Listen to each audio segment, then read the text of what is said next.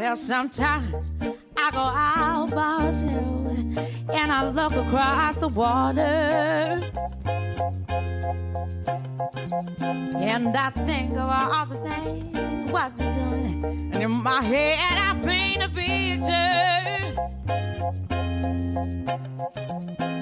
Well, since I come home, well, my body's been a mess. And I miss your ginger hair and the way you like the dress. Won't you come on over? Stop making a fool out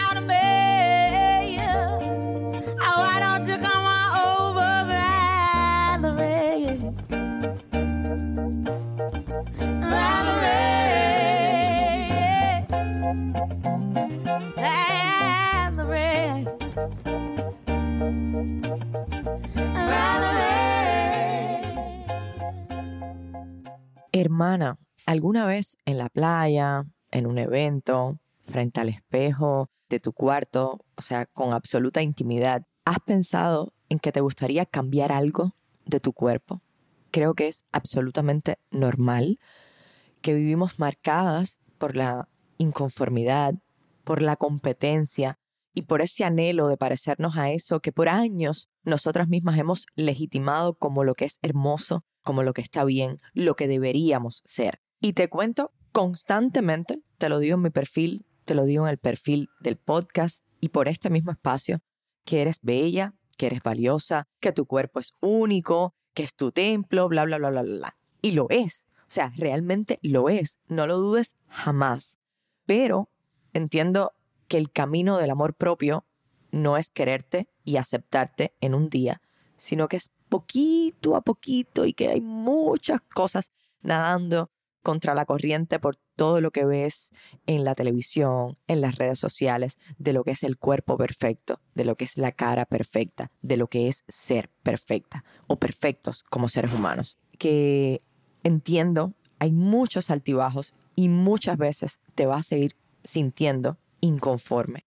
Pero créeme que por ahí pasamos todas, que por ahí he pasado y paso yo, que a veces hasta me siento súper culpable por hablar en positivo de la diversidad de los cuerpos, desde mis privilegios, obviamente, de ser una mujer delgada o de cumplir con ciertos estereotipos de belleza en cierto círculo determinado.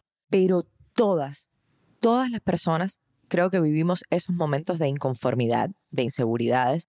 Y lo que me encanta es que podamos conversarlo, que podamos apoyarnos, que podamos abrir nuestro corazón con valentía y justamente apoyarnos en las experiencias personales para crecer, para entendernos mejor y saber que tampoco estamos solas, que estamos juntas. Por algo le puse a este espacio, estamos juntas.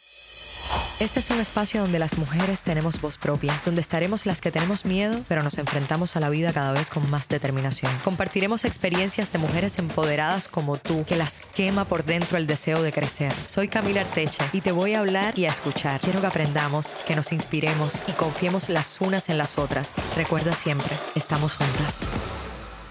El episodio de hoy lo vamos a compartir con una amiga que se motivó a contarnos su experiencia después de un procedimiento estético que no salió bien. La forma en que tomó la decisión, cómo vivió el proceso después, cómo se siente ahora, creo que marcarán una brújula de, de mucho de lo que nosotras pensamos o sentimos con respecto a nuestro cuerpo. Este es un espacio seguro, hermano. Así que no vamos a legitimar o a juzgar ninguna decisión. Simplemente queremos que escuches y que nos acompañes. ¿Quieres consejos, tips, experiencias y fuerza para tomar el poder de tu vida? Este es tu espacio. Hermana mía de la vida, primero que todo, y antes de comenzar la conversación con esta amiga, con esta hermana que voy a tener hoy Estamos Juntas, me encantaría dejar claro, y creo que, que mi invitada también, que con esta conversación no vamos a intentar para nada juzgar las decisiones que una persona haga sobre su cuerpo, o sea, para nada. Lo único que queremos es visibilizar una de las tantas experiencias que hay con este tema, quizás de cómo fue evolucionando su relación con su cuerpo, con su percepción de sí misma, eh, no sé, su concepto de belleza, de salud. Y creo que más que todo aportar información que muchas veces desconocemos cuando decidimos someternos a un procedimiento quirúrgico. Para eso es este episodio, en realidad, pero no para juzgar absolutamente a nadie. Entonces, tengo conmigo a Lisette Benítez, que es actriz. Estudiamos juntas en el Instituto Superior de Arte y hoy reside en Chile y me da una alegría tremenda porque hace mucho tiempo que, que no nos veíamos, aunque sea por cámara. ¿Cómo estás, Lice? Bien, ¿y tú, mija? Yo muy bien, muy bien, muy, muy feliz de que me hayas escrito y me hayas dicho, Cami, he pasado por esta situación y creo que pudiera ser interesante para el podcast. Y yo también lo creo porque he visto como muchas, muchas artistas que han compartido sobre el tema y yo realmente no había indagado tanto hasta que me dijiste esto y fue como empezar a buscar y de una, mira, claro que sí, vamos a contar tu experiencia para que las hermanas también la tengan en cuenta o conozcan un poco del tema. Entonces, Lice, estás en Chile ahora, me dijiste que hay tremendo frío. No te puedo explicar. Entonces, ¿cuál es esta operación a la que te sometiste? Y en realidad, o sea, ¿de qué va? A ver, no fue una operación como tal, porque no, no hubo cirugía de por medio. Esto es una cosa que es una práctica que se hace en toda Latinoamérica, yo creo, que es la inyección de silicona directamente, ya sea a los labios, a los senos, a los glúteos, a las pantorrillas, a gente que se la puesto en los pómulos, en los surcos, aquí, o sea, whatever. Hombres también, por supuesto. Y esto es una cosa que ya está penada por ley, porque no es normal. Lo normal es que tú te pongas un implante en los glúteos o donde sea que te lo vayas a poner algo encapsulado. Pero lo que yo me hice fue que yo me inyecté directamente a los glúteos silicona. Entonces, claro, eso empieza a entrar en los tejidos y, o sea, pueden pasar una serie de cosas no muy positivas.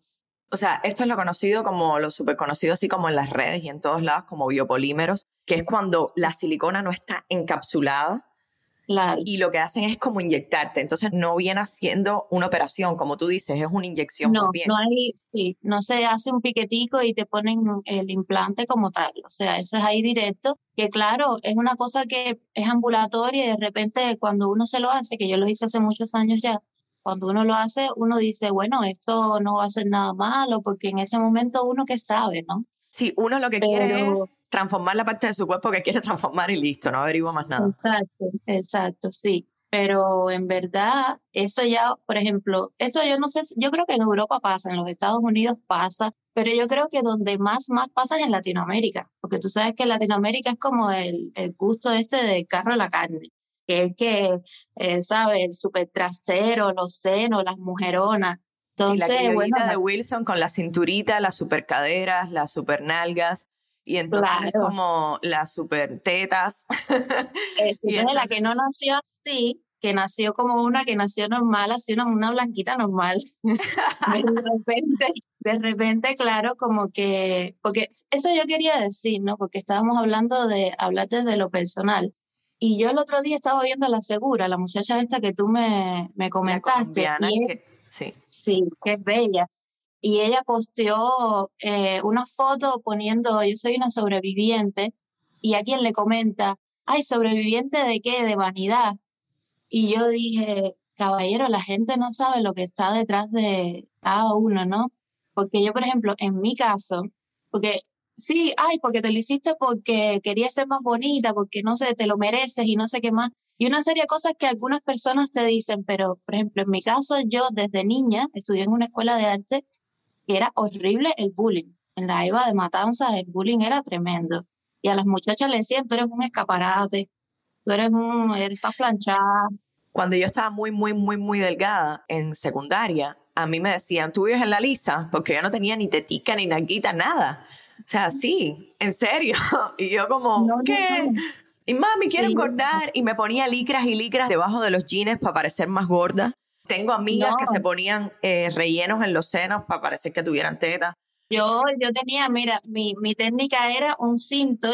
Una amiga mía y yo que teníamos como 15 años, más que éramos flaquitas, porque yo de niña fui más o menos gordita y de ahí que cogí el complejo del cuerpo, de que era planchadita, de que el escaparatico, no sé qué más, y toda esa cantidad de cosas que nos decían. Pero ya después yo me puse flaca, flaca, y entonces la cogíamos con ponernos un cinto, porque decidimos que teníamos la espalda ancha y llegábamos a ponernos ese cinto en vez de la cintura en la espalda. y aquel cinto nos pelaba y todo con el calor y era como que complejo de queríamos tener, como, como no podíamos ser como Shakira, de sacarnos las costillas, bueno, entonces nosotros nos vamos a exprimir las costillas. Y así muchas cosas, muchos complejos que uno vive en su adolescencia, que después, claro, tú no sabes por qué tú llegas a eso, pero ya cuando lo empiezas a analizar, tú dices, bueno, también hay que entender, uno no sabe la C que tiene el otro, ¿no? O las cosas que uno pasa para, para llegar a algo. Y yo creo que los estándares de belleza o sea, cada vez es muy simpático porque el otro día también estaba leyendo una de las mujeres que ha creado como este estándar de belleza de cinturita, caderas, nalgas, tetas, es Kim Kardashian. Estaba viendo el otro día que estaba como súper delgada, con su pelo blanco además, y entonces había un montón de gente tiñéndose el pelo para tener el pelo blanco, o sea, decolorándoselo y gente que decía, es una peluca, o sea, si te lo haces tú, vas a terminar calva, en serio, porque, y entonces, y lo otro es que ha adelgazado tanto que ahora la gente entonces quiere adelgazar para seguir ese estándar de belleza. Y yo no creo que la culpa para nada sea de ella. De hecho, no creo que nadie tenga la culpa. Es un tema de que, por ejemplo, en la adolescencia, ni siquiera sabemos qué cosa es la autoestima. Entonces, al no, tener no nos los enseña. Entonces es como, y no solamente en la adolescencia, porque ahora también con tantas redes sociales es como ves el estándar de belleza tan alto, con los filtros y las pieles súper perfectas que en realidad no existen. Que no existen. Pero uno se lo va metiendo en la cabeza así como, tengo que tener la piel como fulana o como fulano, tengo que tener el cuerpo de fulano o de fulano, ni siquiera consciente a veces. Entonces, es mucho más profundo, como tú decías, que de qué sobreviste de vanidad. Es mucho más profundo que eso. Yo creo que es una cuestión, si profundizamos en autoestima, es complejo porque uno al final quiere sentirse también como bien consigo misma y esa es la imagen que quieres tener de ti, ¿no? Es como no aceptación también, no sé, es como, es complejo. Entonces, Lisa, ya cayendo de nuevo en el tema, ¿hace cuánto fue que te sometiste a este procedimiento? Hace como nueve años como nueve años. O sea, estabas en Cuba.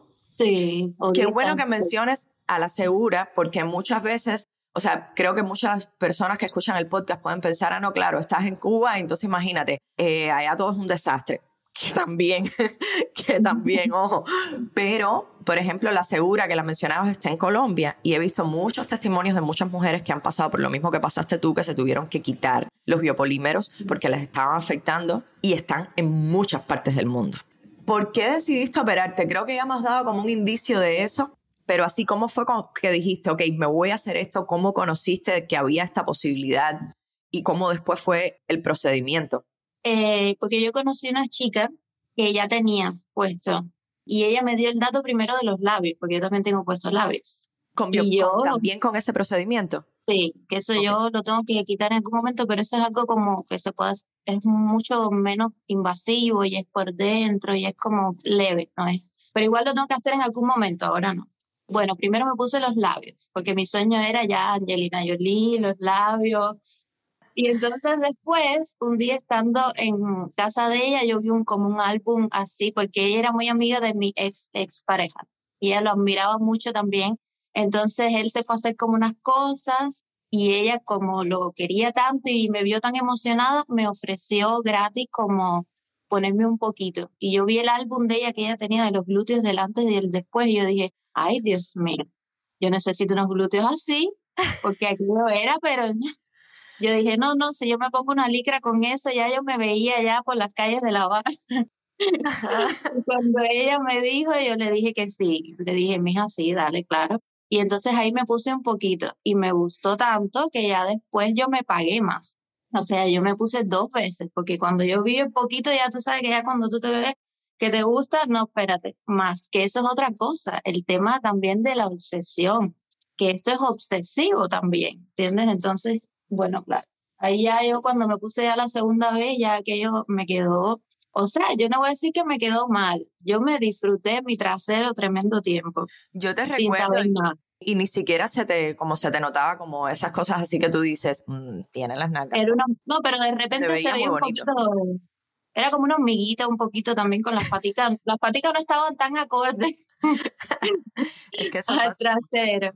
Pero quedó bien, quedó bien y yo lo disfruté, claro, sin saber, yo, yo no tenía la más mínima conciencia de nada. Yo, si hubiera sabido eso, por supuesto que jamás me hubiera sometido a esa situación, pero bueno, Lo hice y lo disfruté mucho tiempo. Y ya, pero...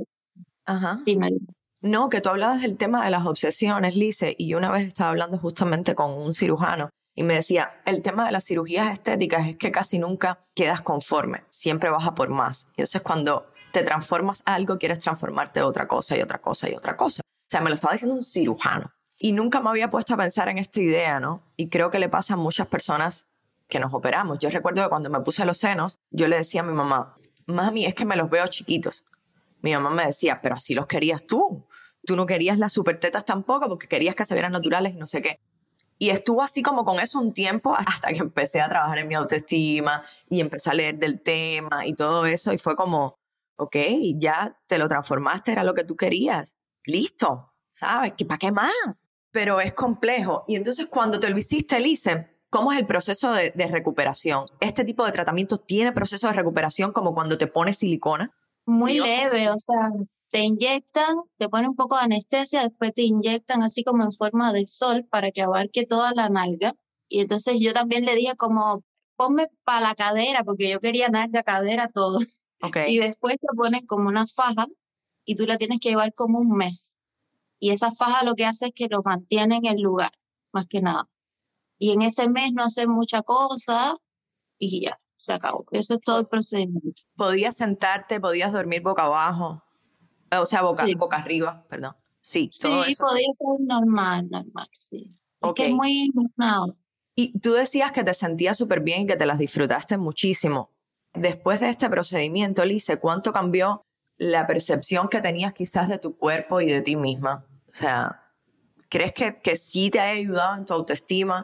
Eh, ahora que lo analizas más, ¿crees que en realidad te ayudó con eso? Y con sinceridad quiero que me lo digas. O sea, si es sí, es sí porque yo creo que el ponerme los senos sí me ayudó con mi autoestima, me ayudó hasta con mi carrera. Porque al final, ¿sabes? Los planos son de la cintura para arriba mayormente y yo era como un chico, ¿entiendes? Y me lo volvería a hacer. O sea, yo me lo volvería a hacer, por supuesto, de la manera en que me lo hice, tomando todos los cuidados con un personal médico que yo conocía, con un procedimiento que yo conocía. O sea, lo loco no, pero sí, sí me ayudó, no pasa nada, ¿sabes? Entonces quiero que me seas sincera en ese sentido, ¿cuánto cambió tu percepción de tu cuerpo? Sí, cambió. Yo de hecho me sentía así como, me sentía rica. De hecho yo me acuerdo que yo, de, yo dejé todos los pantalones de lado, yo lo único que usaba era licra un tiempo. Era como, el closet lleno de licra, era como, ok, esto, esto se tiene que ver, ¿ok? sí, sí, yo lo disfruté y sí me cambió, pero ahora que lo veo mucho tiempo después me doy cuenta que en verdad no cambió mucho. Es un tema de seguridad, pero muchas otras inseguridades, eso no las cambió. Esas son inseguridades que yo he tenido que trabajar, ¿entiendes? U, otras cosas, no sé, pero claro, físicamente como que uno le da una sensación de que más empoderada, como que puedes andar más como te dé la gana, da lo mismo, si con este culo anda lo mismo. lo que Claro, pero es interesante lo que me dices porque vivimos en un momento donde te queremos todo tan rápido, tan rápido, y tú decías, las otras inseguridades las tuve que trabajar y eso lleva tiempo. Y una operación no te cambia las no te cambia justamente lo que decías, o sea, como la autoestima, la autoestima real no te la cambia, ¿sabes? Es que eso es la curita, eso es el parche, pero eso no es lo el esencial que salió. Exactamente. Totalmente. Ahora, Alice, ¿cuándo fue que tuviste señales de que algo no iba bien? Si las tuviste, ¿y cuáles fueron esas señales? Después de nueve años de operada.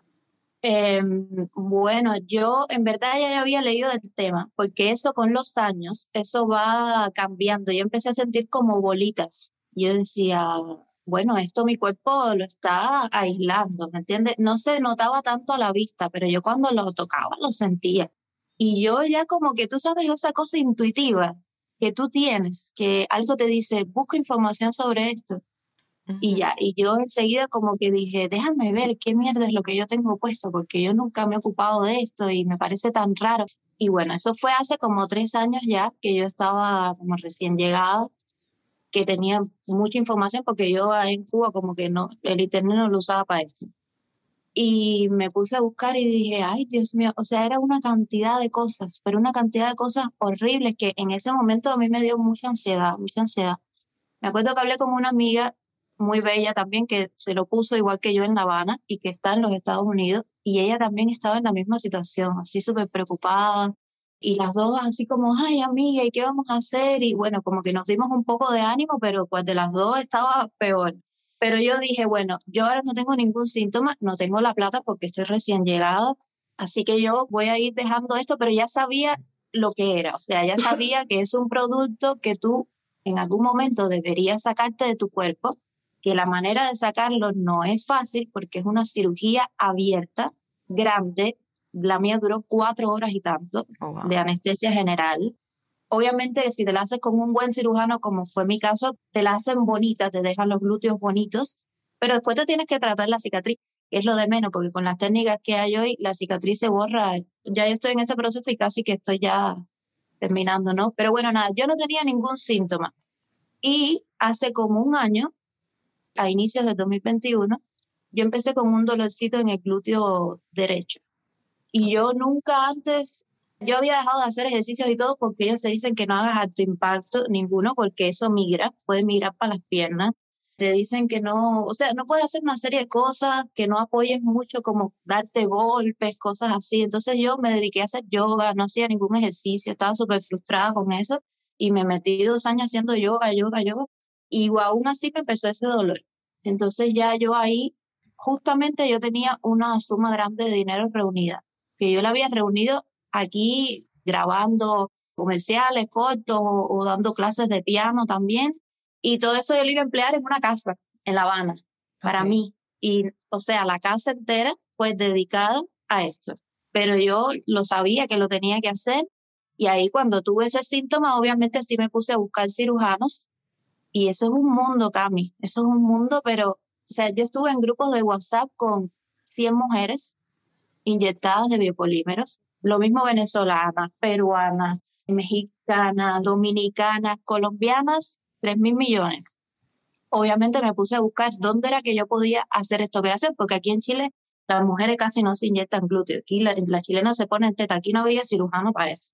Entonces lo primero era que yo tenía que salir de Chile y operarme en un país extranjero. Entonces ahí yo tuve que buscar, yo estuve como cuatro meses buscando el cirujano perfecto y viendo live, live, porque además eso en los hospitales no se sabe, en las guías médicas no existe. Entonces es, un procedimiento ilegal. O sea, yo estaba leyendo y hay un montón de campañas para eliminar los biopolímeros y es, ilegal. Y hay gente todavía ya es ilegal, pero hace 20 años, 15 años, 10 años, eso era normal. Eso era como tomarte un vaso de agua. Ay, va y te inyecta. Mucha gente se inyectó. O sea, yo vi casos al entrar en todos esos grupos, yo dije, caballero, usted puede hacer 10 documentales de esto, porque era tanta, tanta gente. Y era una cosa impresionante, mujeres en los grupos que no tenían dinero para hacerse eso porque esto cuesta. De hecho, en Colombia están abogando por una ley para que sea como una ley donde la salud ampare a las personas que tienen esta situación porque hay un porciento elevadísimo de mujeres y hombres con esto, sobre todo mujeres, obviamente. Entonces ya es algo que es como una, es una enfermedad nacional, digamos, como una cosa así. En Latinoamérica y en Colombia por lo menos ya está casi que considerado algo así y se está pidiendo, porque cuando las personas van, que imagínate una mujer con dos hijos, que se puso eso hace, hace 15 años, que tiene ya los glúteos hinchados, porque no es solo, yo tenía ese síntoma nada más, pero existen otros síntomas, o sea, tu cuerpo puede hacer un... Existe una cosa que se llama el síndrome de Asia, o también halogenosis iatrogénica, que es como una serie de cosas, es como una reacción inmune que tu cuerpo puede hacer a tener un cuerpo extraño. Entonces, como eso no está encapsulado, él empieza a, hacer una reacción a eso que puede darte una especie de artritis reumatoidea, puede darte una especie de lupus, se les cae pelo, te pueden doler las articulaciones, que son tantas cosas. Había mujeres que tenían síntomas que no duermes bien, que estás irritable, síntomas muy raros, eh, muy raros, así como todos tienen que ver con que tu cuerpo, tu sistema está detectando algo ahí, tú sabes, una alarmita que él dice, esto no funciona, esto está mal aquí. Y entonces empieza como a darte señales por todos lados. Los glúteos se pueden poner oscuros, se pueden poner morados. por la falta de oxígeno. Por lo que me estás diciendo, hay como un montón de consecuencias. Yo había leído unas cuantas, pero no tantas, así como... Te puede mirar al pipí, te puede mirar a las caderas. Yo tengo, a mí me migró un poquito a las caderas. Entonces, yo vi, bueno, eso, vi en internet, en un sitio de estas campañas para la eliminación de los biopolímeros, de una señora que se lo había puesto justamente, creo que fue en la cara, y la había migrado y tenía como la cara súper transformada, así como llena de pelotas, porque eso se había como regado, esparcido que todos los cuerpos no son iguales tampoco, porque hay gente que está 25 años con los biopolímeros y no tiene síntomas, y hay gente que a los 3 años empieza con síntomas, ¿entiendes? Es como súper variable y cada cuerpo es distinto. Y esto tampoco, porque yo lo estoy diciendo ahora, y yo me acuerdo cuando yo veía esto mismo, o sea, que lo vi de, por ejemplo, Jessica Cediel, Lina Tejero, que son actrices colombianas que yo seguía y que les empecé a seguir por esto también, que de hecho yo me operé con el cirujano que las operó a ellas. Y yo veía todas estas cosas así como que las mujeres hablaban y a mí me entraba un, nivel de ansiedad. Entonces, yo lo quiero decir también por si hay alguna cubana que me imagino que la va a ver, que va a estar escuchando esto y que está allá en Cuba con los biopolímeros puestos. Claro, porque tampoco es crear como esta cosa que la gente ahora se vuelva loca con esto, porque creo que eso es peor también. Sí, o sea, todos los cuerpos no son iguales.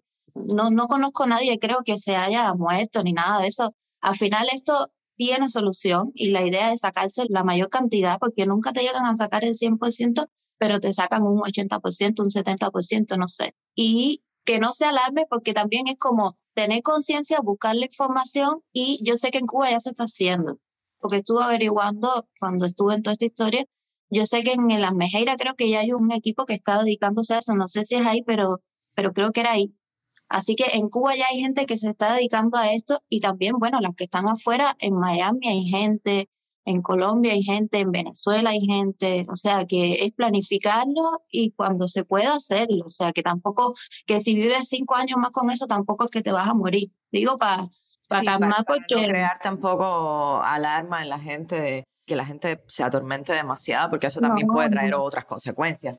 Lice, y entonces cuando encontraste, digamos que estuviste en la búsqueda de este cirujano, lo encontraste y lo tuviste que salir de Chile para hacerte la cirugía. Mija, sí, yo estuve todo el año pasado en esto porque fue primero meses de ver mucha información, yo como si fuera doctora, yo casi que hice un doctorado en biopolímeros porque yo no tenía gente que me asesorara aquí en Chile. Entonces yo empecé a ver, a ver, a ver, a ver, a ver, así como una loca live y live así yo creo que fueron los peores tres meses de mi vida. Me las pasé súper deprimida, estresadísima. Lo único que me tenía tranquila era que todo ese dinero que había reunido en pandemia, yo dije, bueno, esto yo lo, lo, voy, a, lo voy a usar para esto. Entonces yo como que dije, bueno, por lo menos tengo la plata. Ya. Después de eso, encontré a este hombre que fue como el que me hizo clic, como que intuitivamente yo dije, ok, este es el que yo quiero, porque Colombia está mejor que Venezuela, no es lo mismo viajar para Venezuela y en Colombia es donde más, más hay. en Colombia hay muchas opciones de cirujanos, algunos más baratos, otros más caros. Yo escogí este que era bastante caro, era de los más caros, pero para mí era como el que yo quería y yo podía pagarlo simplemente. Entonces ya después obviamente tuve que pedir visa porque yo todavía desde aquí no podía viajar como chilena, entonces eso fue otro show más porque la visa no me coincidía con, se cerraban los aeropuertos por pandemia y ese doctor era como operarte con él, era una cita con él, era una cita con Dios, porque ese doctor tenía demasiadas mujeres, estoy hablando que era una cosa así como los grupos de WhatsApp podían tener 100, 200 personas, entonces, ay, yo me quiero operar con este doctor y este doctor, entonces era una locura. Entonces yo cuando conseguí cita que logré planificar una posible cirugía, cerraron los aeropuertos en Colombia. Mi visa se vencía. Ay, no, Cami, fue una cosa que yo estuve, bueno, yo empecé, ahí fue que yo empecé a tomar gotas florales, pasiflora, valeriana, melisa, yo me hice experta. Yo andaba con una pila de hierba, una pila de cosas, porque era un nivel de estrés, de ansiedad, pero finalmente lo logré día 17 de julio, ya al vencerse me la avisa, justo fue una cosa así que ya, yo dije, Dios mío, mándame algo ya, porque esto, y así una semana antes, como que ya, vamos, y yo me fui, me fui con mi novio y me operé con él ese día. Estuve casi cinco horas de cirugía, violentísima la operación, porque es por dentro interglútea, así casi no se ve, pero va desde el pipí hasta, así, interglútea hasta arriba. Es una cosa, pero gigante. Él hizo, yo creo que lo mejor que pudo. Yo quedé bien en cuanto a la forma. Y como te digo, lo que me queda es la cicatriz que ya la estoy como trabajando, que en verdad los láser y las cosas de eso son espectaculares. Y que eso es lo de menos. Después de todo, te lo juro, yo decía, ay, ay, me voy a estresar con le digo, ay, no, nada, eso es lo de menos, lo de la cicatriz. Pero sí estuve tres meses de recuperación en Colombia. O sea, yo vine a llegar aquí casi en noviembre. Casi que me paso mi cumpleaños ya. Estuve tres meses que no podía caminar, eh, o sea, caminaba como un patito, porque no podía articular para que no, no se estirara aquello. No podía sentarme. Me tenía que acostar de lado o boca abajo. La cicatrización mía fue muy mala. No todo el mundo cicatriza así. Hay mujeres que al mes están cicatrizadas, pero no todas las personas tienen la misma capacidad de cicatrización. Yo no comía carne, eh, la carne ayuda para cicatrizar, era todo un tema. Entonces, yo allá estuve, fui de las pacientes que más, más, más tiempo, a pesar de que era una de las que menos síntomas tenía, fue de la que más tiempo estuve, que yo decía, caballero, a mí este, este culo no se va a cerrar. yo decía, ay, Dios mío, ¿hasta cuándo? Bueno, se fue mi novio. Llegó una amiga mía venezolana para allá, que vive aquí en Chile, fue a cuidarme otro mes más. Y por último tuvo que ir mi suegra. Yo llegué, vaya, era una cosa, y más encima, esa clínica está como en un lugar pituco, no sé cómo, ahora estoy hablando con términos chilenos, como en un lugar así fancy. Eh, claro, sí, de, dinero caro. Y era muy gracioso porque son lugares que tienen como las calles, vaya, no son calles tan concurridas. Y tú a lo lejos, tú veías a las muchachas. Tú decías, vamos a la clínica. era, así como el día que iba el doctor, que era los lunes, que era el día que él iba como a hacer la revisión, era así, pero mujeres y mujeres y mujeres, todos paticos así para allá. Dice, va para allá. Y yo veía que ella se iba y yo seguía, y yo seguía y yo no cicatrizaba. Yo tuve un proceso de cicatrización muy malo, muy malo, muy malo. O sea, el proceso de, recuperación es largo, aunque a ti te se te haya demorado más, igual el proceso de recuperación ya de la, de la extracción de los biopolímeros es complejo. Sí, y después que cicatrices viene la parte de empezarte a sentar. Cuando yo me senté por primera vez, yo dije, wow. que yo dije, caballero, uno no sabe lo que es estar enfermo hasta que uno no lo está. Uno no va, yo no había valorado tanto lo que era poderme sentar. Imagínate, una cosa tan, tan, tan tonta que uno todos los días se sienta y uno dice, coño, hay gente que no se puede sentar. Totalmente. Y entonces, bueno, eso, eh, y después, obviamente, empezar de a poquito a moverte, a moverte. Yo este año es que he empezado de a poco a hacer ejercicio, porque no es así como así, y hay zonas todavía que yo me las sentí durante muchos meses, me las sentí incómodas, como, es que hay muchas reacciones, ¿no? Como había muchachas que sentían menos sensación, hay otras que se van a volver a operar, por ejemplo, porque no les gustó la forma o porque se van a corregir la cicatriz, pero con cirugía. Pregunta ahora, ¿cuáles son las consecuencias de la cirugía de la extracción de los biopolímeros? O sea, esto que me estás diciendo que no te guste la forma, que te la quieras volver a operar, que tengas temas de sensibilidad, ¿o eso dura o se va a acabar? Hay gente que no le gusta la forma y se quiere volver a operar porque le gustaría que se lo levantaran más o no. Este doctor realmente es una forma muy bonita. Él tiene una técnica que es una forma muy bonita y bastante parecida a lo que tú eras antes, ¿no? Pero igual, por ejemplo, la cicatriz, bueno, la cicatriz que puede que te haga queloide, que puede que te moleste en la zona. Yo siento como que no tengo tanta sensibilidad como en esa zonita que está alrededor de la cicatriz yo siento que siento menos en esa parte de los glúteos. Y también, por ejemplo, cuando hago en el yoga o cuando ahora que estoy en el gym, cuando hago algún ejercicio donde apoyo mucho en los huesitos, donde está esa parte de la piel, como que igual lo siento, así como, uy, me da una cosita de que ahí esa piel todavía está sensible porque eso todavía está sanando. Yo no llevo ni un año desde que cicatricé, de que cerré. Entonces, no sé si de aquí a un tiempo eso se me va a quitar, pero a mí por lo menos el tema de la forma y eso me quedó bien. Obviamente nunca como si yo hubiera tenido un trasero natural que lo hubiera trabajado en el gym, porque yo creo que me quedó un poquito más grandecito que mi trasero el que yo tenía. Pues yo era, yo era la lisa, como dices tú. ahora me, no tanto, pero creo que bastante, así como era una muchacha muy menudita, entonces creo que ahora me quedó un poquito igual, porque él igual los levanta y te le da como una forma igual como... Mm, claro Lice, y tú estabas hablando mucho de, de, las tantas mujeres que conociste, me imagino, dentro de los grupos de WhatsApp, luego cuando estuviste en recuperación. ¿Recuerdas así como historias de alguna o algunas que te hayan impactado, que hayan sido como, uff? Bueno, yo me hice mi amiguita de una, que vive allá, es vecina tuya. Ella es mamá y es una muchacha muy bonita, muy buena, que ella se quedó conmigo, de hecho, un día, unos días, porque su mamá se tuvo que ir porque se le vencía el pasaporte.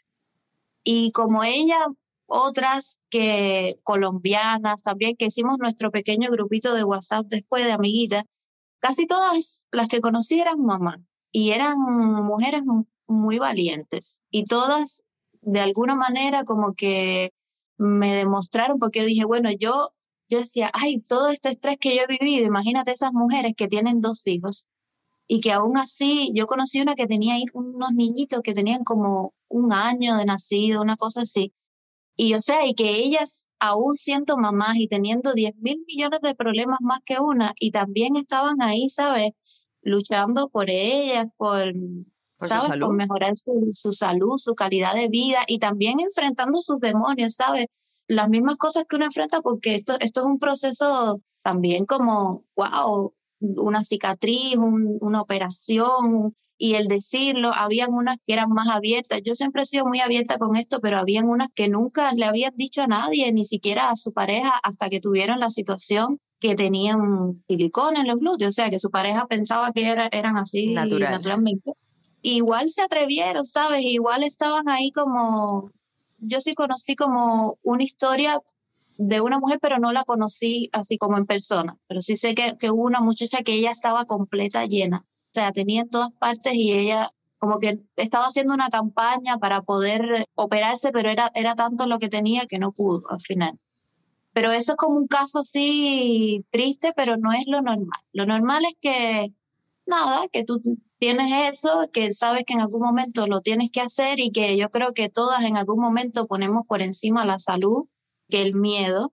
Y uno en los momentos de supervivencia, uno al final, uno, uno se lanza. Es como el que la persona que tiene cáncer, que tú dices, ay, tiene cáncer, ¿y cómo lo hace? Oye, la gente que tiene cáncer y va para allá y se hace el tratamiento y el, instinto ese de voy a vivir, yo voy a, tengo que salir. Justamente yo te quería preguntar eso, Lice, casi para terminar, porque ¿hasta dónde has sentido ahora que la salud es una prioridad y cómo has manejado el proceso de aceptación de un nuevo cuerpo, porque en realidad tienes una nueva figura ahora. O sea, ¿cómo has manejado el proceso? Porque me imagino que esa es otra de las cosas que acostumbrada a verte de una manera, ahora verte de otra, que quizás no te gustaba tanto como antes, pero está la salud primero. Entonces, ¿cómo ha sido ese proceso para ti de aceptación nuevamente? A mí en verdad me gusta más ahora. O sea, yo particularmente ya a mí no me gustaba la forma que yo tenía, ya yo no me sentía cómoda y en verdad yo con el tiempo mi gusto y mi percepción de lo que es bonito fue cambiando, en verdad. Entonces, en ese caso para mí es positivo, porque yo no siento que yo quiera más trasero, ni quiera más nada. Yo lo que ahora al contrario, ahora yo estoy como en la línea de, ¿sabes qué? Quiero hacer ejercicio y quiero de la manera más sana poder eh, cuidar mi cuerpo y porque yo digo, si uno come bien, si uno hace ejercicio, si uno, aunque tengas un poco más de cadera, un poco menos de cadera, pero si tú estás bien alimentado y te ejercitas, tu cuerpo se va a ver bonito, se va a ver la mejor versión de tu cuerpo. Que yo no digo para nada que no se hagan nada. O sea, como te dije, ahorita que estábamos hablando, yo soy la primera que si paro tres hijos y tengo los senos por las rodillas, obviamente que voy a ir para allá y voy a ser la primera que, me voy a notar. Pero también como, sí, ver hasta qué punto, ¿no? Yo ahora estoy en ese punto de que si esto yo lo puedo resolver con ejercicio y si esto es una barriguita que yo puedo quemar y esforzándome un poco y no sé qué más, siento que lo vale más. Entonces estoy un poco como por ahí. Lice, ¿qué le dirías a tu yo de hace nueve años, diez años antes de operarte? Que no se lo ponga. El otro día, de hecho, estaba escuchando a una actriz que ella decía, a mí me ha servido mucho en la vida tratarme como si yo tratara a una hija mía, como si yo estuviera tratando a mi hija. Y yo decía, coño, qué bueno está eso. Porque, ¿qué tú le dirías a tu hija? A tu hija tú la encontrarías perfecta, porque es un amor perfecto. Entonces tú le dirías, mi niña, no te operes, ¿sabes qué? Cuídate, vamos, vamos a correr, vamos a esto, vamos a hacer ejercicio, o pero tú tratarías por todos los medios de que ella descubriera su belleza como es y tratara de ser su mejor versión dentro de lo que ella tiene, dentro de lo que Dios le dio. Pero bueno, también si en algún momento ya como que me insiste, me insiste, bueno, yo te apoyo en esto, te acompaño y te... ¿Qué es lo que uno debería hacer con una misma? Ya, esto es algo que yo no puedo soportar, ya, yo me siento demasiado inconforme con esto, ok, lo vamos a, a corregir. Pero si uno puede tratar de no hacerlo y, no sé, y desde el amor también como aceptarse, yo creo que es un término medio, es un punto ahí que uno tiene que encontrar. Que, es solamente cada, de uno. es diferente, exactamente. Gracias, Lice. Gracias de verdad por ser tan abierto y por contar tu experiencia. Como decías, hay mujeres que a veces le da pena eh, tener que hablar de lo que han pasado o, o incluso de las inseguridades que han tenido, de todo el proceso que han vivido. Y te agradezco tanto que hayas sido abierta y me hayas dicho además, Cami, quiero contar mi experiencia porque quiero dar información del tema y que la gente un poco sepa también y que otras mujeres se sientan acompañadas porque quizás están en el mismo proceso. Entonces te lo agradezco inmensamente. De verdad, creo que ha sido súper provechoso. He conocido muchísimo del tema que no sabía y qué bueno, ¿no? Que, sí, y yo quería decir que para las muchachas que están en Cuba, que a lo mejor escuchan que están en esa situación, que igual hay mucha información ya en Internet, hay muchos foros de Internet que uno se puede entender con eso y hay opciones, hay opciones y yo sé que en Cuba también hay como la posibilidad, ya está, ya está pasando, así que para que lo sepan también, porque no es como para volverse loco, se sale, se hace, se sale, se sigue y, y se sale bien se sale bien porque no es nada que comprometa ningún órgano ni nada, pero es algo que hay que saber, que hay que concientizar, porque yo creo que igual lo siguen haciendo en Cuba, ¿me entiendes? Y tanto para someterte a una transformación, o sea, tanto al inicio si te los vas a poner como si te los vas a quitar, o sea, no te los vas a poner los biopolímeros, sino la silicona encapsulada y tal, lo que sea, lo que sea de cualquier procedimiento que te vayas a hacer, es tan bueno que investigues como tú hiciste con el médico que te iba a operar después. O sea, quién es el médico, a quién ha operado, cuáles son los resultados, o sea, resultados reales de ese personal médico. Buscar consecuencias pro y contra de cualquier procedimiento que te vayas a hacer para estar también consciente de eso. O sea, es tan importante, tan, tan, tan importante lo que sea que te vayas a hacer. Y justamente lo que tú decías, definir hasta qué punto es que ya no puedo más con esta inconformidad que tengo conmigo o hasta qué punto no y es por cumplir un estándar de belleza nada más. O sea, es conocerte, conocerte, ir buscando esa media para que lo veas y para que lo vivas de la mejor manera posible. Que es un camino largo, o sea, eso nunca va a estar del todo resuelto.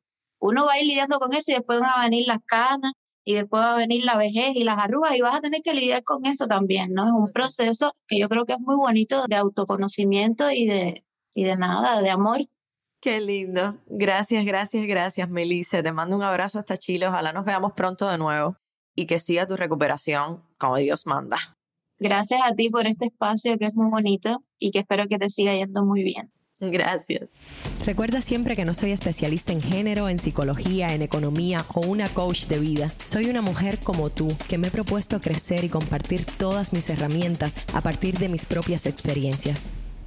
De todo lo que hablamos, hermana, ¿con qué te quedas? Yo me quedo con la autoestima, con el trabajo continuo, arduo, profundo, de reconocernos, de darnos nosotras mismas el valor que tenemos y que merecemos desde lo que somos, no desde cómo nos vemos. Y si algún día cualquiera de nosotras decide transformar, modificar su cuerpo con el método que sea, por favor, que lo haga desde la conciencia, desde el conocimiento y sobre todo queriéndose mucho, mucho, mucho. Así como te quiero yo, que te quiero re. Y me quedo corta.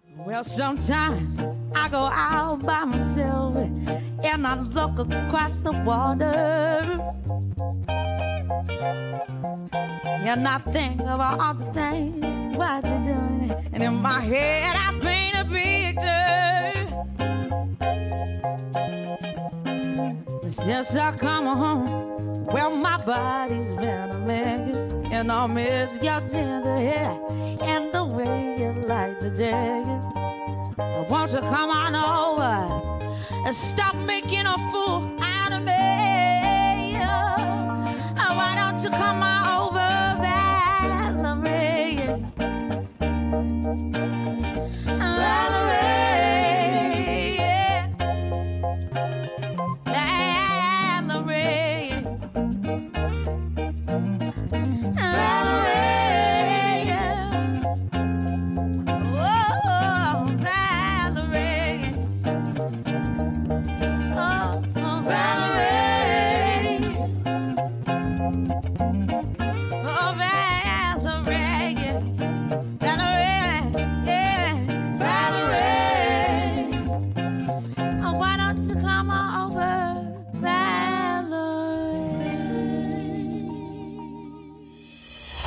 Resuenas, si vibras con todo lo que te has llevado hasta aquí, compártelo en tus redes, en tus historias, con tus amigas, con tus hermanas, para que nuestro mensaje llegue a muchísimas más mujeres. Te recuerdo que este es un espacio donde tú eres la protagonista, así que vuelve siempre para hablar y escucharnos, para aprender y conocernos. Te quiero grande, estamos juntas.